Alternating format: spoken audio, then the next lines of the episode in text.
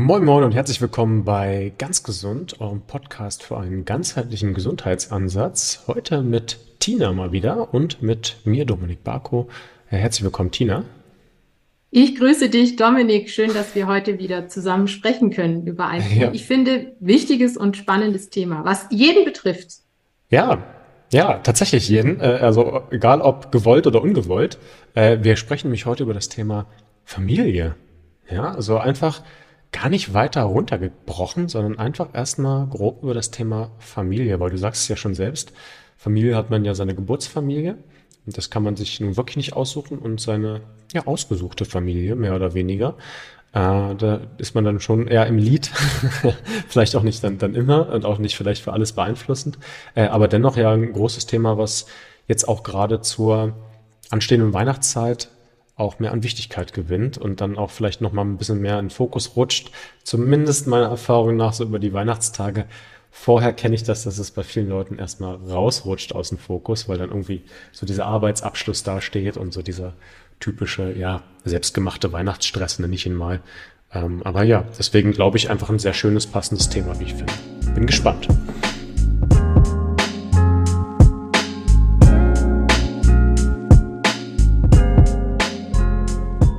Der heutige Podcast wird euch präsentiert von meinem Sponsor Norsan.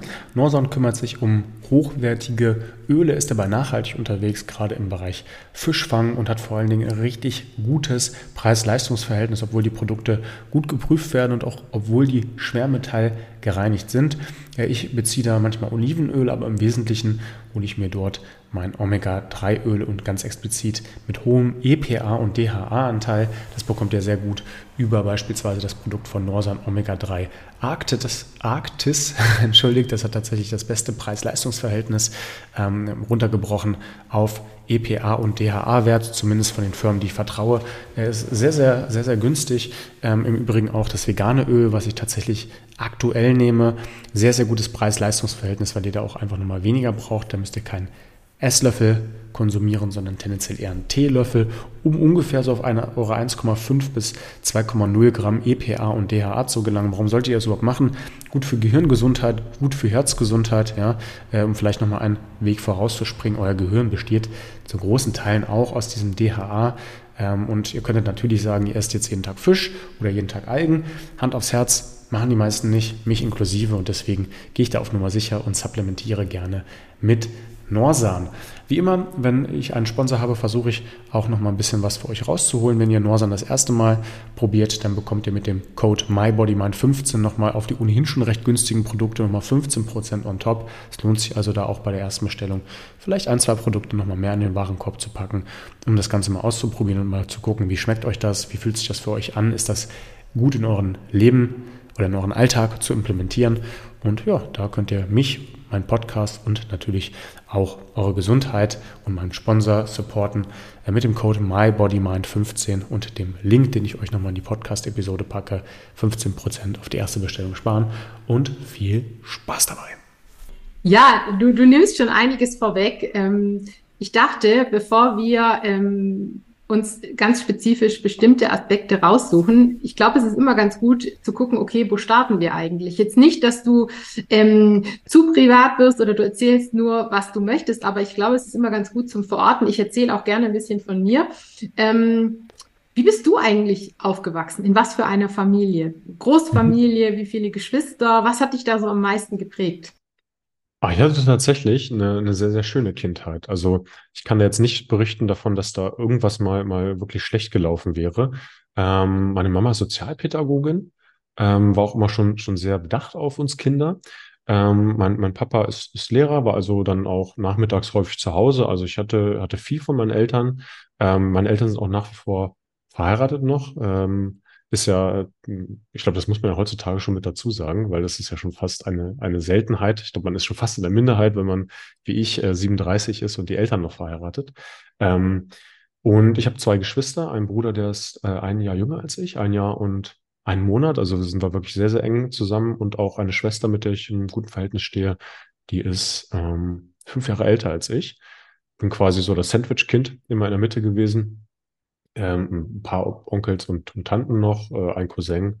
Also ich sag mal, von, von meiner Familie von meinen Eltern, so mit, mit zwei Geschwistern, glaube ich, schon groß jetzt nicht, aber schon, schon mittelgroß. Und ansonsten eher ein kleiner Kreis, ja, mit, mhm. mit äh, Omas und Opas, die, die dann auch so bis zum 20. Lebensjahr vorhanden waren. Meine äh, Oma väterlicherseits und mein Opa ist ein bisschen früher verstorben.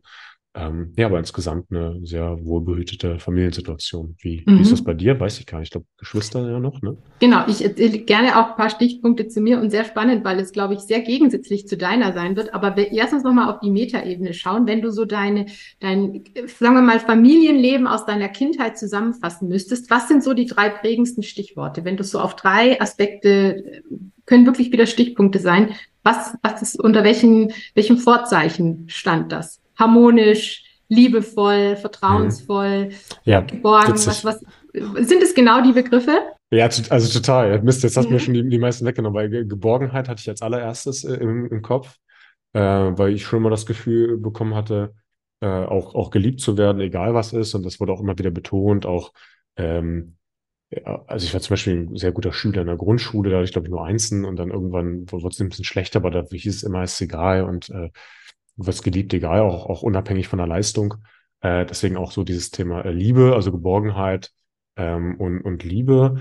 Ähm, Harmonie größtenteils, aber auch ein bisschen Stress immer. Also muss man schon sagen, meine Mama ist auch früh, äh, früh tatsächlich an, äh, an, an äh, hatte früh starke Herzprobleme ähm, und war auch immer insgesamt natürlich wuselig bei uns. Ja, also mhm. äh, war, war eine wuselige Zeit. Ich war eigentlich immer so der, äh, ich, ich glaube, so die Rolle des, des eher ähm, umgänglichen, harmonischen Menschen, meine, meine Geschwister waren, verzeiht mir das, Nick, äh, Niki und Theresa, wenn ihr das hört, aber waren manchmal etwas pubertärer und vielleicht ein bisschen zickiger insgesamt. Also auch, auch das hat mit dazu gehört. Also auch Trubel, Trubel auf jeden Fall auch, ja.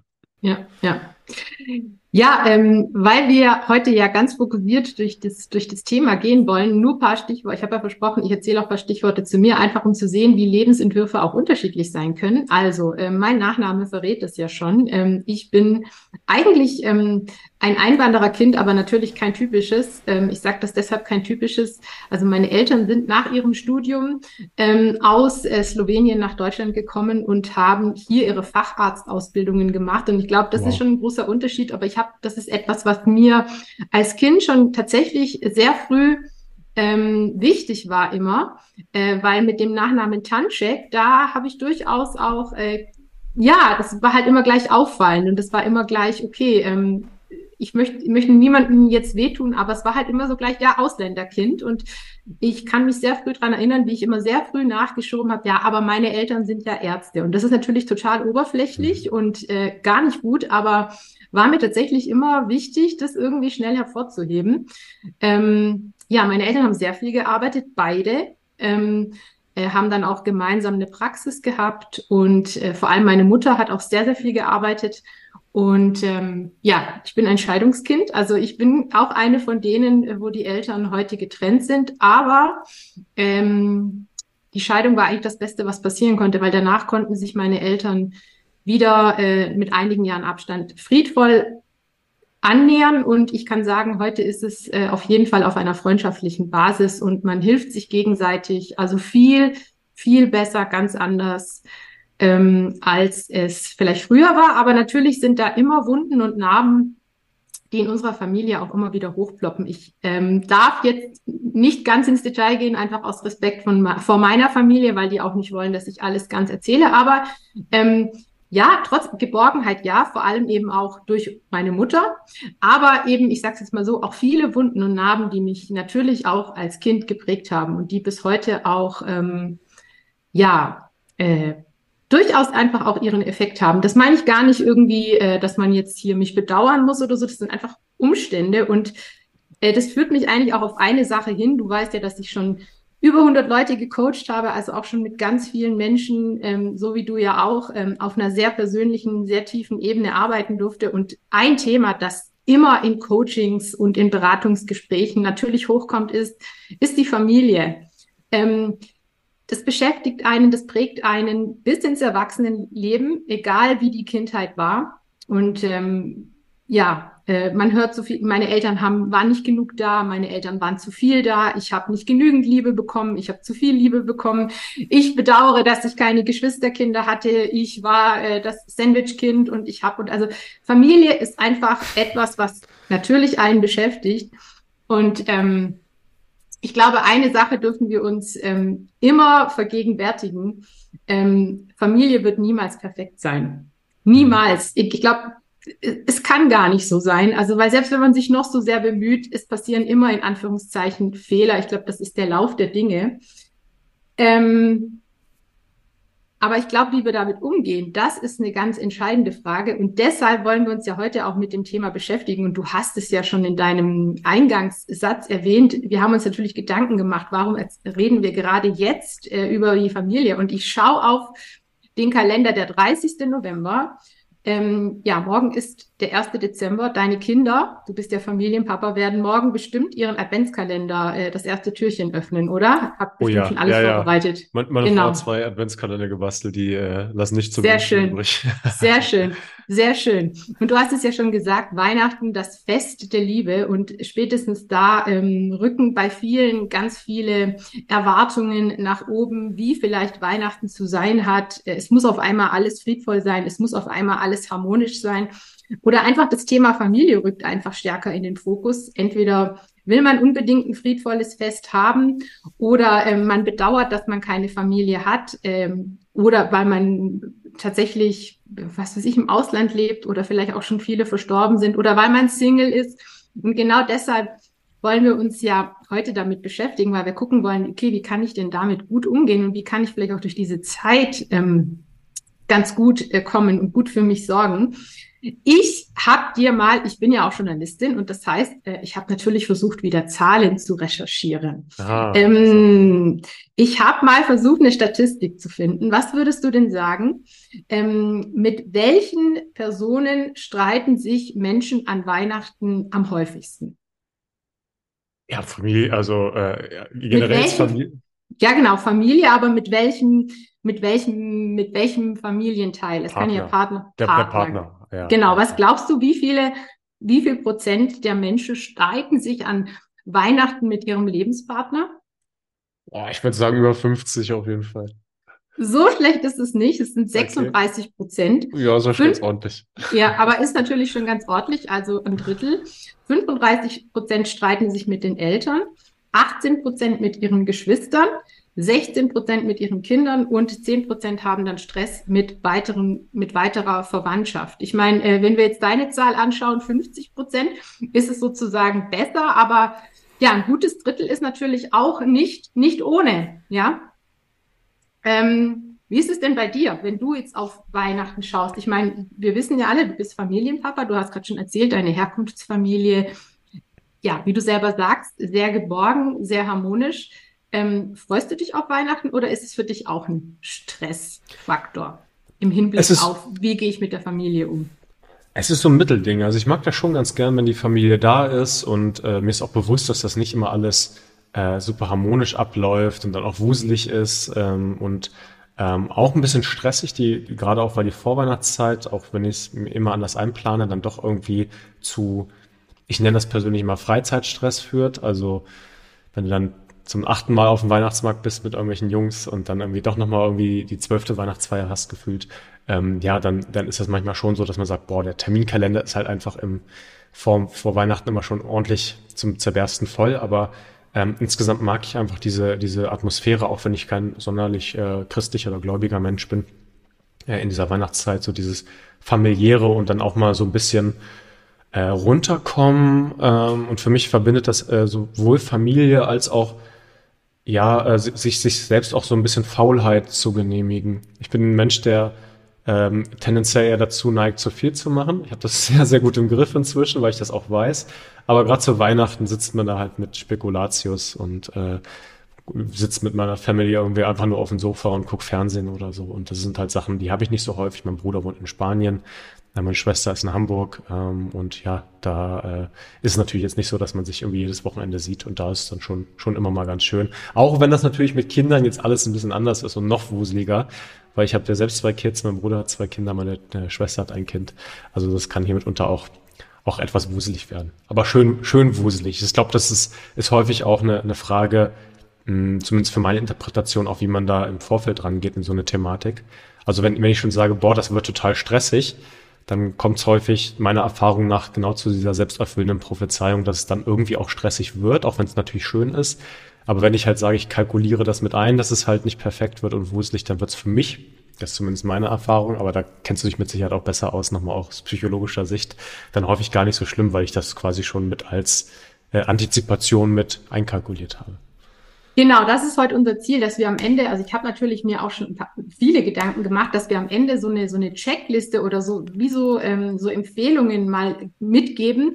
Wie kann ich denn äh, gut durch die Weihnachtszeit kommen, dass es eben mhm. nicht in so einen so einen Stress und in auch so ein äh, in so eine schmerzvolle Erfahrung wird, weil da kann man einfach gut für sich selbst sorgen, weil ich erzähle da auch gerne kurz von mir. Eben, du hast es ja schon gehört, Scheidungskind und ich kann mich in meiner Jugend durchaus dran erinnern. Ich ähm, mir war Weihnachten immer sehr wichtig und ich wollte dann eben genau das, dass es immer friedlich und harmonisch und liebevoll ist und ich bin dann sehr oft enttäuscht worden, weil das war schon sehr klassisch, wie man es aus Scheidungsfamilien kennt. Gerade an den Feiertagen hat sich das dann halt leider sehr, äh, sehr extrem alles gezeigt, weil dann hat man versucht, Zeit miteinander zu verbringen und die Konflikte sind halt gerade dann besonders deutlich geworden. Also sprich, es war oft ein schmerzhaft, eine schmerzhafte Erfahrung, was mich wirklich auch als Teenager dann oft sehr traurig gemacht hat.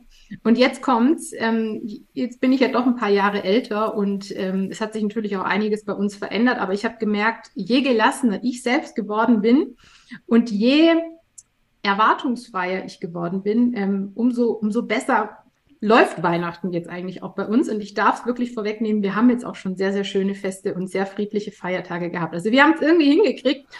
Und deshalb lass uns doch jetzt mal ähm, also gemeinsam schauen, okay, wie kann das denn gelingen? Ich stelle mal folgende Hypothese auf. Ich glaube, dass Weihnachten eigentlich eine wunderbare Gelegenheit ist, um zu schauen, wo stehe ich eigentlich gerade in meiner persönlichen Weiterentwicklung. Weil Dein Podcast geht ja um das Thema Gesundheit und wir zwei wollen ja immer auf dieses Mindset und die Persönlichkeitsentwicklung schauen. Ich glaube oder ich behaupte, Weihnachten ist eigentlich ein wunderbarer Spiegel, um zu schauen, wo stehe ich denn gerade.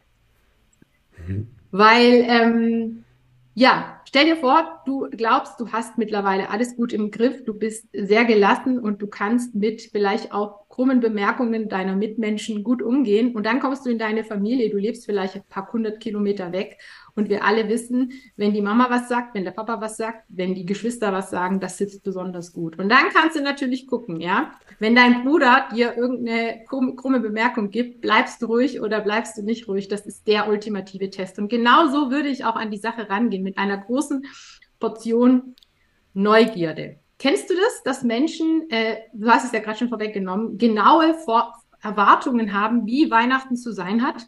Also. Ja, ja, ja. Ja. Ich kenne es auch aus dem Freundeskreis, da sind halt, ja. äh, da gibt's immer mal so Perfektionisten und äh, da muss alles stimmen und wenn das Lermetter nicht gefühlt im 90 Grad Winkel hängt, dann ist äh, Weihnachten schon versaut. So, ja. Genau, genau. Und das wäre so mein erster Tipp, äh, den kennen wahrscheinlich viele. Mach dir nicht ganz, also mal dir nicht bis ins letzte Detail aus, wie Weihnachten zu sein hat. Also sprich, es muss genau das Essen sein, die Girlanden oder die äh, das Lametta muss genau so und so äh, äh, angebracht sein und die Gäste müssen genau dann und dann kommen, sondern ich gebe da gerne, Leute, die bei mir im Coaching waren, wissen es schon, ich versuche immer so, ähm, stell dir doch einfach nur eine Absicht vor. Also unter welchem Motto soll Weihnachten stehen? Du hast zum Beispiel schon eine ganz tolle Sache gesagt. Ich will einfach nur, dass es entspannt ist. Weißt du, wie ich meine? Und dann, ähm, wie sich das jetzt genau zeigt, ob ich dann ein bisschen mehr Zeit für mich selbst habe, ob ich einfach nur ganz entspannt mit meiner Familie spazieren gehen und mich dann nicht ärgere, wenn es vielleicht auch eine Stunde dauert, bis wir alle mal von daheim wegkommen. Ich glaube, das kennst du auch mit Kindern. Da ist es ja auch nicht so, dass man ja.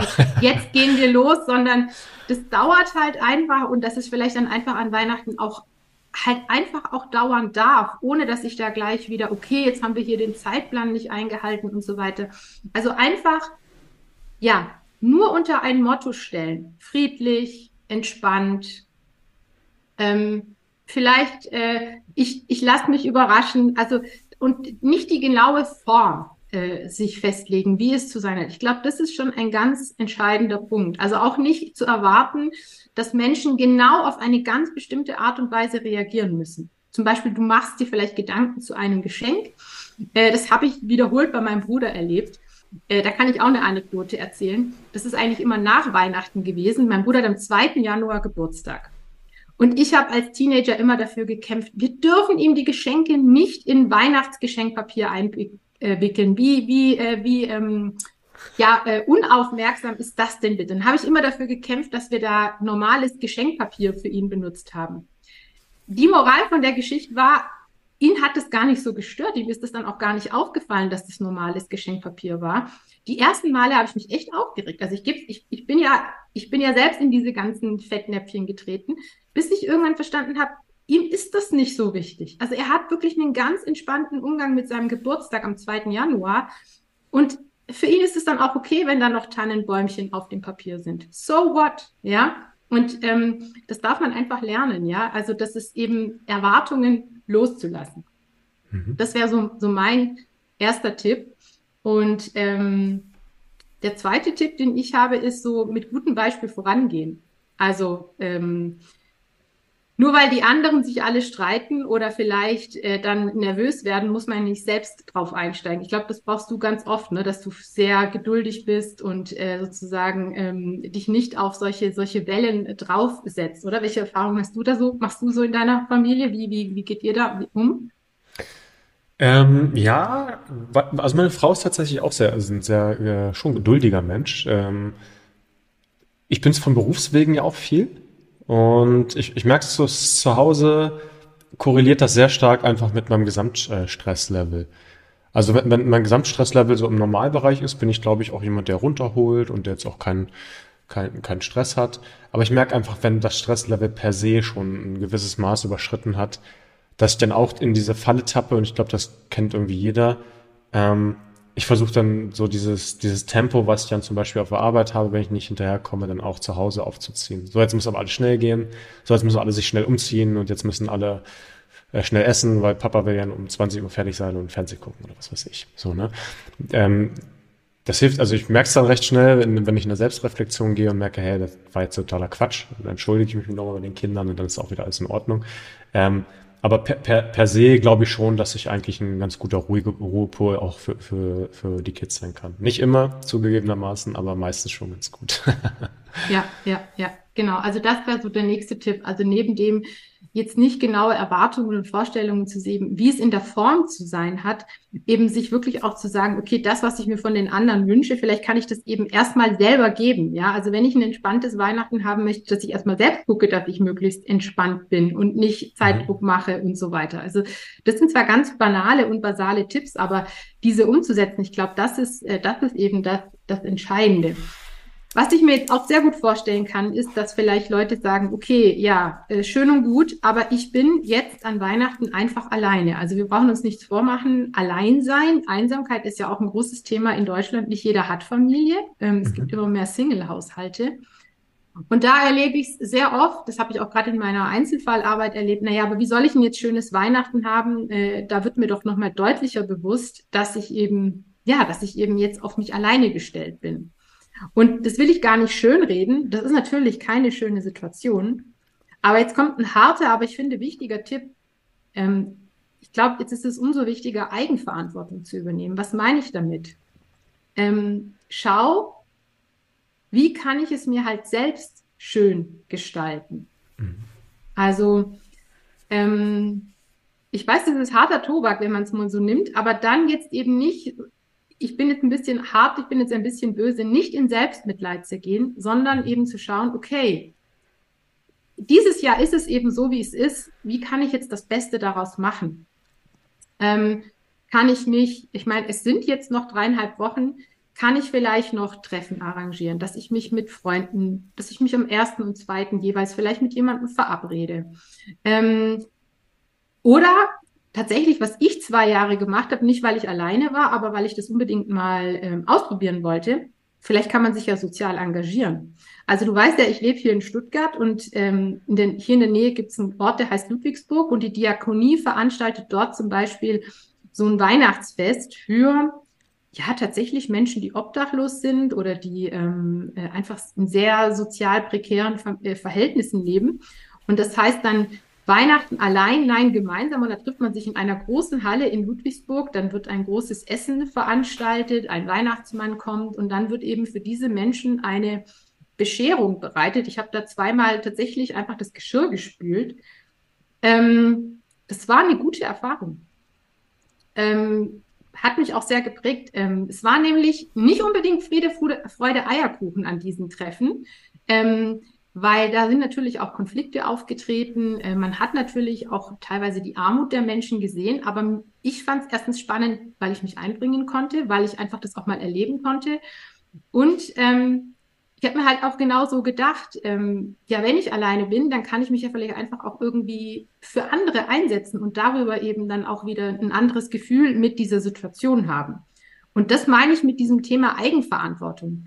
Ähm, es ist vielleicht nicht leicht. Man muss dafür schon auch mit seinen Emotionen gut umgehen. Das erlebe ich auch immer wieder. Also ich habe auch schon in der Einzelfallarbeit oft Menschen gehabt, wo ich dann schauen musste, okay, wie können wir denn im Vorfeld die Weihnachtszeit gut gestalten?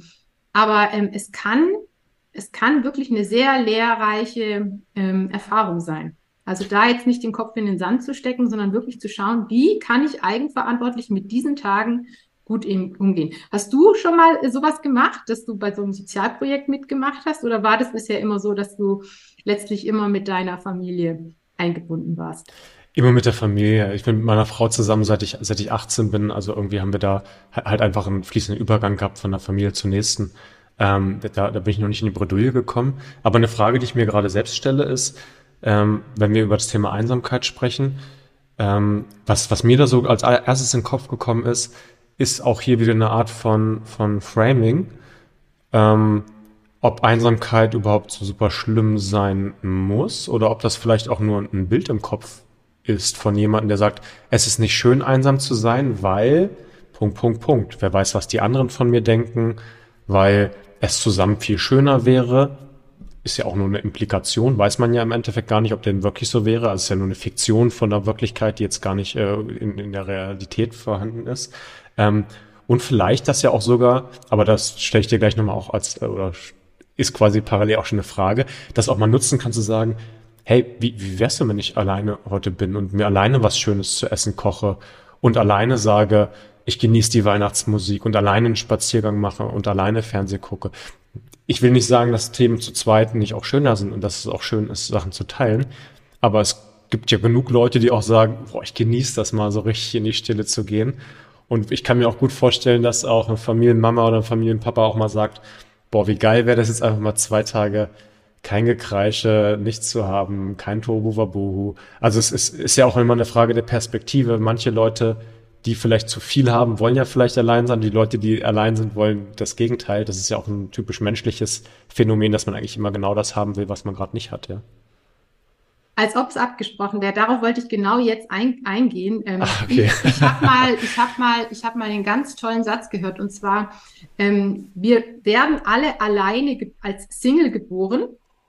Also auch ein Zwilling, der kommt nicht in derselben Sekunde auf die Welt wie der Zwillingsbruder oder die Zwillingsschwester. Es sind Millisekunden dazwischen. Ähm, das heißt, wir werden alle als Single geboren und wir sterben auch alle als Single. Ich glaube, das darf man sich immer wieder vergegenwärtigen und ähm, dann finde ich auch genau das, was du gerade beschreibst, ähm, bin ich alleine oder bin ich einsam? Und in diesem Alleine, wenn man das mal schön auseinanderdröselt, dann ist es ja all ein. Ne? Also ich bin all ein, also ich bin eins mit dem All. Und ähm, deswegen unterscheide ich das gerne auch. Ja, also und ähm, ich bin ja Single und ich kann wirklich für mich sagen, ähm, ich äh, konnte das früher nicht. Ich kann mittlerweile aber dieses Alleinsein wirklich genießen. Also ich habe genau das, äh, das ist mir nämlich äh, durchaus so in äh, vor zehn Jahren oder so ist mir das durchaus schwer gefallen. Und mittlerweile genieße ich das genauso, wie du gerade beschreibst. Ich genieße das mittlerweile total. Ich weiß sogar, dass ich unbedingt solche stillen Zeiten brauche, wo ich mal für mich spazieren gehen kann, wo ich in aller Ruhe lesen kann, wo ich in aller Ruhe einen Podcast hören kann. Und das ist genau das, was du sagst. Also ähm, das darf man wirklich üben und das ist eine Einstellungssache, es wirklich auch für sich zu genießen. Und ich glaube auch, Aber da darfst du ähm, nochmal Feedback geben. Ich glaube, dass es auch eine gute Grundvoraussetzung ist für eine Partnerschaft, dass man auch gut mit sich selbst alleine sein kann, weil sonst ist ja auch immer dieses, äh, ich brauche irgendwie jemanden, um mich mhm. vollständig zu fühlen. Und ich glaube, Total. das ist keine gute Voraussetzung für eine Partnerschaft, weil da gleich so eine Abhängigkeit entsteht. Ich brauche den anderen, um glücklich und vollständig zu sein. Ich glaube, das muss man sich auch selbst geben können. Natürlich ist eine Partnerschaft und eine Beziehung, das ist was Wundervolles und das wünsche ich, dass es jeder hat. Ähm, aber ich glaube, für sich sein, gut mit sich selbst sein und nicht immer vor sich selbst davonrennen, das ist eine ganz, ganz wichtige Eigenschaft, die wir alle haben dürfen und die man vielleicht auch an Weihnachten trainieren darf. Also man kann sich doch den 24. auch vielleicht alleine schön machen. Aber hm. macht man sich einen Plan, überlegt man sich, was, wie würde es denn für mich schön sein? Ja? Hm. Ich, ich glaube, du sprichst da was Wichtiges an, weil, weil ich glaube, dass wir sind da ja sehr spitz in diesem Thema gerade Familie, aber aus meiner Sicht ist das eine allgemeingültige Geschichte, wo man sagen kann, wenn ich mit mir selbst im Reinen bin oder mit mir selbst zufrieden bin, ähm, dann, dann, dann ist natürlich trotzdem schön, einen Partner zu haben, aber dann muss man sich nicht an, an andere Ziele heften. Da muss man nicht sagen, äh, weil ich höre das so im Coaching häufig, vielleicht bin ich nicht in dem richtigen Beruf oder vielleicht ist die Stadt nicht das Richtige oder gar das Land das Richtige. Äh, vielleicht ist die Partnerschaft nicht das Richtige oder ich muss mich von einem Freundeskreis lösen. Das mag mitunter alles der Fall sein. Das kann auch alles eine, eine wichtige Quintessenz sein. Aber nicht selten erlebe ich das, dass es eigentlich nur ein Weglaufen von dem ist, dass man halt eine innere Unzufriedenheit hat und halt etwas sucht, was man im Außen gar nicht finden kann weil man halt sein eigenes Päckchen immer mitnimmt. Also ich, ich plädiere immer dafür, erstmal mit sich selbst im Reinen zu sein. Und wenn man das halt drauf hat, dann kann man natürlich von da aus aufsatteln. Heißt jetzt wiederum auch im Umkehrschluss nicht, dass jeder bei 100 Prozent sein soll und dann sagen so, erst wenn ich 100 Prozent habe, darf ich mir einen Partner nehmen oder das mal einen neuen Job oder ein neues Land ausprobieren, gar keine Frage. Ähm, aber ich, ich, äh, ich glaube, da sprechen wir eine Sprache, dass, dass man sowas gerne auch ausprobieren darf und dass ähm, man sich ja vielleicht auch dann, ähm, das sind zumindest meine Gedankengänge, genau sowas auch mal aufschreiben darf und mal sagen kann, was wäre denn eigentlich jetzt nicht der Nachteil von Weihnachten allein zu sein, sondern was wäre denn vielleicht sogar der Vorteil, Weihnachten allein zu sein? Also beispielsweise kommt bei mir gerade ganz groß das Thema Kompromiss ein, was ja in familiären oder Strukturen oder auch mit anderen Leuten immer der Fall ist. Ich will vielleicht Rotkohl mit Klößen essen, der andere will aber äh, was ist so typisch in Deutschland, ist noch, äh, glaube ich, Ka äh, Kartoffelsalat mit Bockwurst oder sowas, so das, das einfache Essen. Und der nächste sagt, ich will Fondue oder Raclette haben. Sondern mache ich halt das, auf das ich Lust habe. Und vielleicht gucke ich den Weihnachtsfilm, auf den ich Lust habe, und ich lese das Buch und ich gehe dann ins Bett, wann ich möchte. Äh, oder ich trinke heute halt nochmal einen Wein oder wenn, wenn halt kein Wein dann ist, ein Whisky oder weiß der Geier was. Ja, also dass man einfach sagen kann, guck mal, ich kann, ich kann mir das ja so gestalten heute, wie ich möchte. Ich muss dann auf, an dem Tag auf niemanden Rücksicht nehmen. Das wäre ja zum Beispiel ein aus meiner Sicht nicht ganz kleiner Vorteil. Und ich denke mal, wenn man eine gewisse Zeit drüber nachdenkt, dann wird es da ganz viele Vorteile auch in dieser Konstruktion geben, die man vielleicht gar nicht sieht, weil man halt nur von vornherein sagt, ich darf nicht allein sein. Ne? Genau, unbedingt. Und also ich kann das nur unterstreichen, äh, dass der Weg auf jeden Fall von innen nach außen geht, ähm, dass, äh, dass, dass, dass der Frieden oder diese Zufriedenheit nicht über das Außen kommt, sondern über das, das eigene Innenleben. Und ich glaube, was da ganz wichtig ist, ähm, wenn man sich dann entscheidet, okay, ich werde den 24. alleine verbringen und ich mache mir einen Plan, was weiß ich, ich gehe erst spazieren, dann koche ich mir was Schönes, dann schaue ich mir den und den Film ich wünsche es jedem, dass es dann auch eine gute Erfahrung wird. Aber selbst wenn dann ein Gefühl von Traurigkeit kommt, dann dieses Gefühl auch ganz bewusst ähm, einfach wahrzunehmen und durchzuleben, ohne es wegzudrücken, weil das kann sehr, sehr heilsam sein. Ich kann das aus einem anderen Beispiel gerade wirklich auch aus meinem eigenen Leben erzählen. Äh, du weißt es, wir haben gerade einen sehr schweren Krankheitsfall in der Familie. Und ähm, ich würde lügen, also das lässt mich überhaupt nicht kalt. Es ist eine sehr schmerzhafte Erfahrung. Aber weißt du, was ich gerade erlebe, ist, dass selbst diese absolut schmerzhafte Erfahrung mit großen Verlustängsten, ähm, weil ich mir wirklich erlaube, alles zu fühlen. Weißt du, dass ich schon dankbar bin für diese Erfahrung? Mhm. Weißt du warum? Weil ich jetzt gerade jeden Augenblick, den ich mit dieser Person habe, so zu schätzen weiß und ich das, ich habe das schon früher als großes Geschenk wahrgenommen, aber jetzt äh, noch mal umso mehr, Das heißt, ähm, diese Begegnungen haben so eine Tiefe bekommen, dass ich richtig dankbar bin, diesen Schmerz fühlen zu dürfen. Ich hoffe, das klingt jetzt nicht zu verrückt, aber mhm. äh, ich mache das gerade wirklich an meinem, wirklich, an, ich erlebe das gerade mit meinem, mit meinem eigenen Körper, mit meinem eigenen Sein, dass es einfach nur ganz wichtig ist, ähm, bewusst in diese Erfahrungen zu gehen und sich zu erlauben, das wirklich zu fühlen. Und ja, da kommt auch meine Träne. Und das ist nicht, ist nicht immer schön, aber es ist, es ist sehr, es, es, es reift dich, es, es mhm. prägt mhm. dich, es, es bringt dir ähm, eine ganz neue Tiefe in deinem Sein. Und äh, so, so schmerzhaft das jetzt alles auch ist, ich bin unglaublich dankbar, dass ich das, dass ich das so erleben darf, ja. Ähm, weil ich umso tiefer das jetzt erlebe, wenn ich mit dieser Person zusammen bin und wir gute Momente miteinander haben.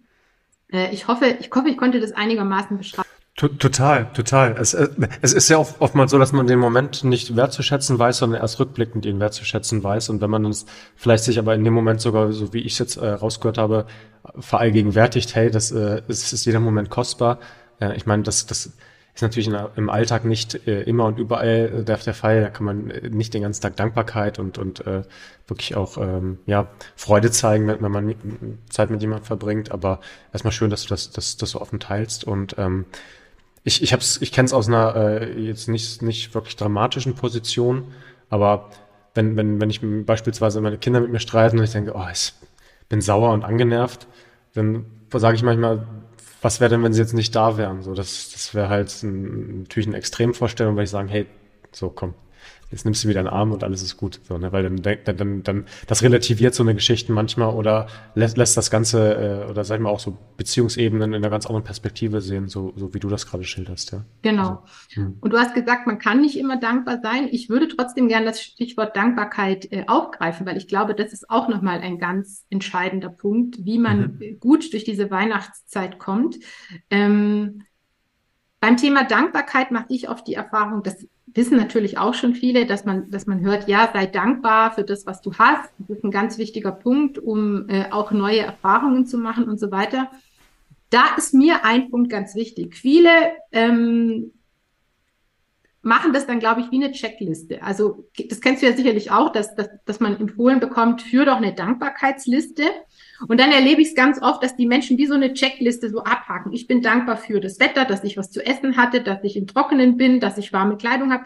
Aber die große Frage ist, hast du es jetzt nur notiert? Ja. Oder fühlst ja. du es auch wirklich? Ja, ja, ja Und da total. bin ich wieder ganz ehrlich, ich habe das nämlich wirklich auch eine Zeit lang, ich habe das wie so eine Checkliste einfach nur, ja, da, da, da, da, da, da, da aber ich habe nichts gefühlt. Mhm. Und das heißt, notiere dir oder sei dir vielleicht nur für drei Punkte bewusst, aber versuch sie wirklich zu fühlen. Und wenn du die Dankbarkeit fühlst, da kriegst du so eine richtige Ehrfurcht in dir. Also so würde ich es beschreiben. Mhm. Ähm, und das heißt, wenn du das Gefühl hast, dann verändert sich etwas in deinem Sein. Mhm. Und ähm, da gibt's auch, da, da gibt's tolle Wissenschaft auch zu, Doris, ähm, falls du mal einhaken darf. Also sehr interessant, wo, wo genau das untersucht wurde, wo man einfach allgemeine Sachen gegeben hat und wo, wo, wo gezeigt wurde, wenn die Leute im Nachgang gesagt haben, ich habe das, ich habe das tatsächlich ernst gemeint oder ich habe da eigentlich wirklich nichts bei gefühlt, dass äh, beim Nichtsfühlen einfach auch gar nichts passiert ist. Ja, ähm, wohingegen etwas, wo ich jetzt wirklich gesagt habe, hey, ich, ich empfinde da was, das gut ist. Und deswegen glaube ich, sind auch so allgemeine Themen, die du gerade angesprochen hast, sowas wie, ich bin dankbar dafür, dass ich Essen auf dem Teller habe und Kleidung habe und nicht im Krieg bin. Das ist Natürlich so kann, kann man rein sachlogisch dafür dankbar sein, aber ich persönlich kenne es nicht, nackig durch, durch die Kälte laufen zu müssen. Ich war nie im Krieg und ich musste nie wirklich Hunger leiden, wenn ich nicht gefastet habe. So, also das waren Situationen, in die ich mich gar nicht begeben kann. Hätte ich das durchgemacht, könnte es für mich durchaus sein, dass ich das auch wirklich mit Dankbarkeit erspüren kann jetzt. Äh, aber man muss dann was finden, was für einen selbst halt Dankbarkeit wirklich äh, ausstrahlt und man wirklich sagt, hey, wenn ich mal drüber nachdenke, hey, da bin ich echt dankbar für. Ja? Und da gibt's viele Sachen, wenn man das kultiviert.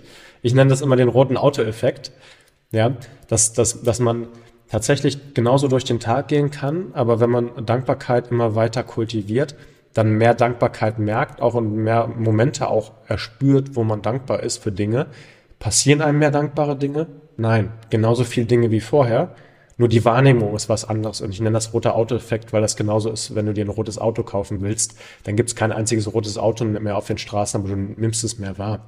Und äh, das finde ich immer bei Dankbarkeit sehr gut. Ich mache tatsächlich auch eine Dankbarkeitspraxis. Wir machen das ja auch bei uns im Coaching auf sehr einfacher Ebene, ähnlich wie du es beschrieben hast.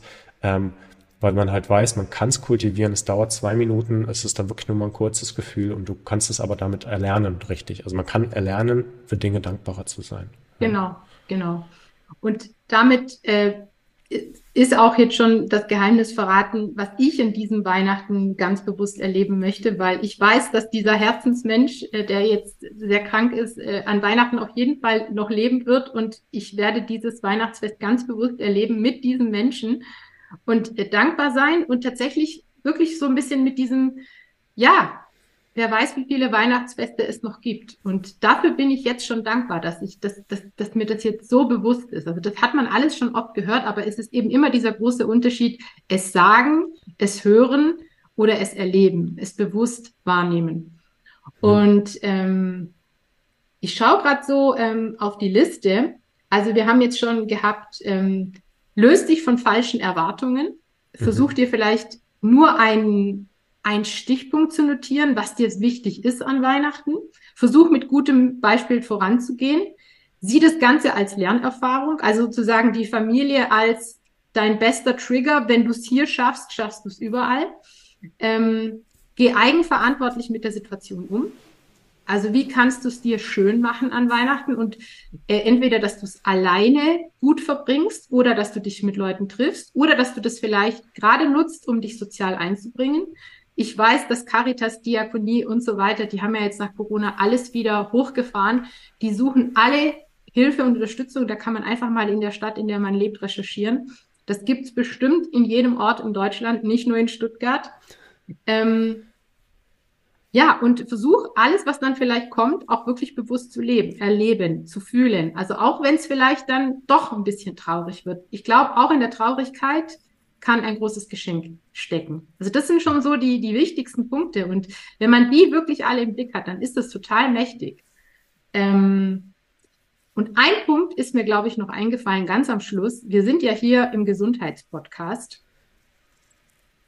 Bleib bei deinen Routinen, oder? Hm, auf jeden, auf jeden Fall, auf jeden Fall. Ey, es ist äh, witzig, da hab ich, hätte ich jetzt null drüber nachgedacht, aber es ist ein sehr guter äh, äh, Impuls, weil ich ganz häufig kenne, dass Leute insgesamt über den Dezember einfach ihre Routinen skippen und dann im Januar wieder anfangen wollen und es dann unglaublich schwierig fällt. Weil das ist ja diese Steinanalogie, wenn, wenn ein Stein im Rollen ist, muss ich den nur mit dem Finger anstupsen und der rollt weiter. Aber den dann wieder ins Rollen zu bringen, zusätzlich zu diesen, man kennt es ja dann doch, äh, tendenziell eher alkohollastigen Dezember mit viel Feiern, mit oftmals etwas weniger Schlaf, mit vielleicht etwas mehr Völlerei, also alles, was so mit dazu gehört. Vielleicht auch mit dem, dem äh, vermeidbaren Stress, wie wir es ja gerade skizziert haben. Also bleib bei deinen Routinen, wenn das Routinen sind, die dir gut tun. Bleib bei deinen Gesundheitsroutinen. Ja, also das ist schon wichtig da, da möchte ich also mich unbedingt anschließen, zum Beispiel äh, Sport, nicht jetzt exzessives Ausdauertraining oder Hit-Training oder so, aber du weißt es, ich mache sehr gerne Yoga. Ähm, das wird, das das, das werde ich, diesen Raum nehme ich mir und das werde ich auch beibehalten. Und du weißt es ja, dass so das achtsame Essen ist ja auch so ein Steckenpferd von mir. Äh, mhm. eine harte Wahrheit, die man, glaube ich, hier durchaus mal sagen darf. Natürlich soll man sich was Leckeres zu essen gönnen, aber die Schokolade wird genauso ansetzen am 24. wie am, am 5. Mai. Ähm, das heißt, äh, so dieser Freifahrtschein, so jetzt äh, dieses Schwarz-Weiß-Denken, jetzt an Weihnachten äh, gebe ich mir die Kante und danach fange ich wieder an wie du gerade sagst, das wird umso schwieriger. Also ist schöne, gute Mahlzeiten, gönn dir was, aber, aber lass es nicht in der Völlerei ausarten, weil dann schmeckt es ja auch gar nicht mehr. Ich glaube, das darf man durchaus sagen. Und mhm. selbst wenn man sich mit Familie trifft oder selbst wenn man alleine ist, ein Spaziergang tut immer gut. Äh, ähm, eine Sportart, die, die du kannst dich da rausklinken. Also bleib bei deinen Routinen so gut es geht. Also Total. nicht alles auf, äh, auf Null fahren. Ich glaube, das ist einfach auch noch ein ganz, ganz einfacher, aber ganz, ganz wichtiger und entscheidender Tipp. Bleibt auch, bleibt auch egoistisch für dich selbst. Ja, also das heißt, heißt auch im Umkehrschluss nicht, wenn du, wenn du jetzt nicht zu der Regatte gehörst, die sagt, ich bin jetzt eher einsam zu Weihnachten, sondern ich habe eigentlich familiäre Verpflichtungen dann, dann heißt das mitunter, dass die Verpflichtung immer erstmal dir selbst gegenüber gilt, dass du halt selbst gut drauf bist. Und Sport ist ein toller Mechanismus, um ein bisschen Stress abzubauen auf körperlicher Ebene, ja. Äh, und gen genau das, was du sagst, äh, für, mich heißt theoretisch Weihnachtszeit auch nicht, man muss den ganzen Tag ungesund essen, weil das ja leckerer ist. Das ist ja, ähm, ich meine, das, das ist ein Thema von einem eigenen Podcast, weil ungesundes Essen vielleicht nur verhältnismäßig für eine kurze Zeit irgendwie befriedigt äh, und anders als vielleicht gesundes Essen. Also du kannst auch gesundes Weihnachtsessen essen, das kann auch schmecken.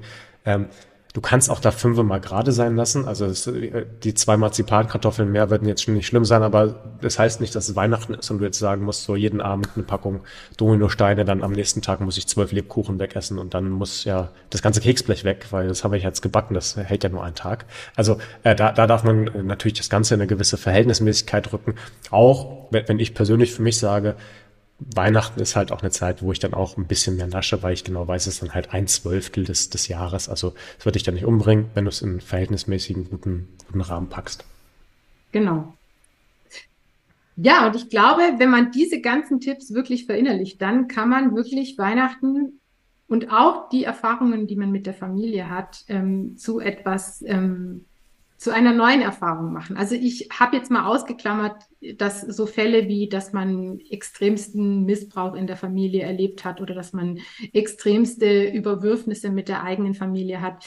Ich habe jetzt mal einfach vorausgesetzt, dass es so die, das möchte ich jetzt gar nicht kleinreden, so diese ähm, in Anführungszeichen normalen Erfahrungen sind, die man mit der Familie hat. Ich meine, dass es diese Extremfälle gibt, das, das klammern wir jetzt hier mal aus. Ich meine, da kann man einfach auch nur sagen, okay, wenn du halt merkst, Familie ist so strapaziös für mich, ich, äh, die, die, die, die Begegnung mit der Familie ist für mich so belastend.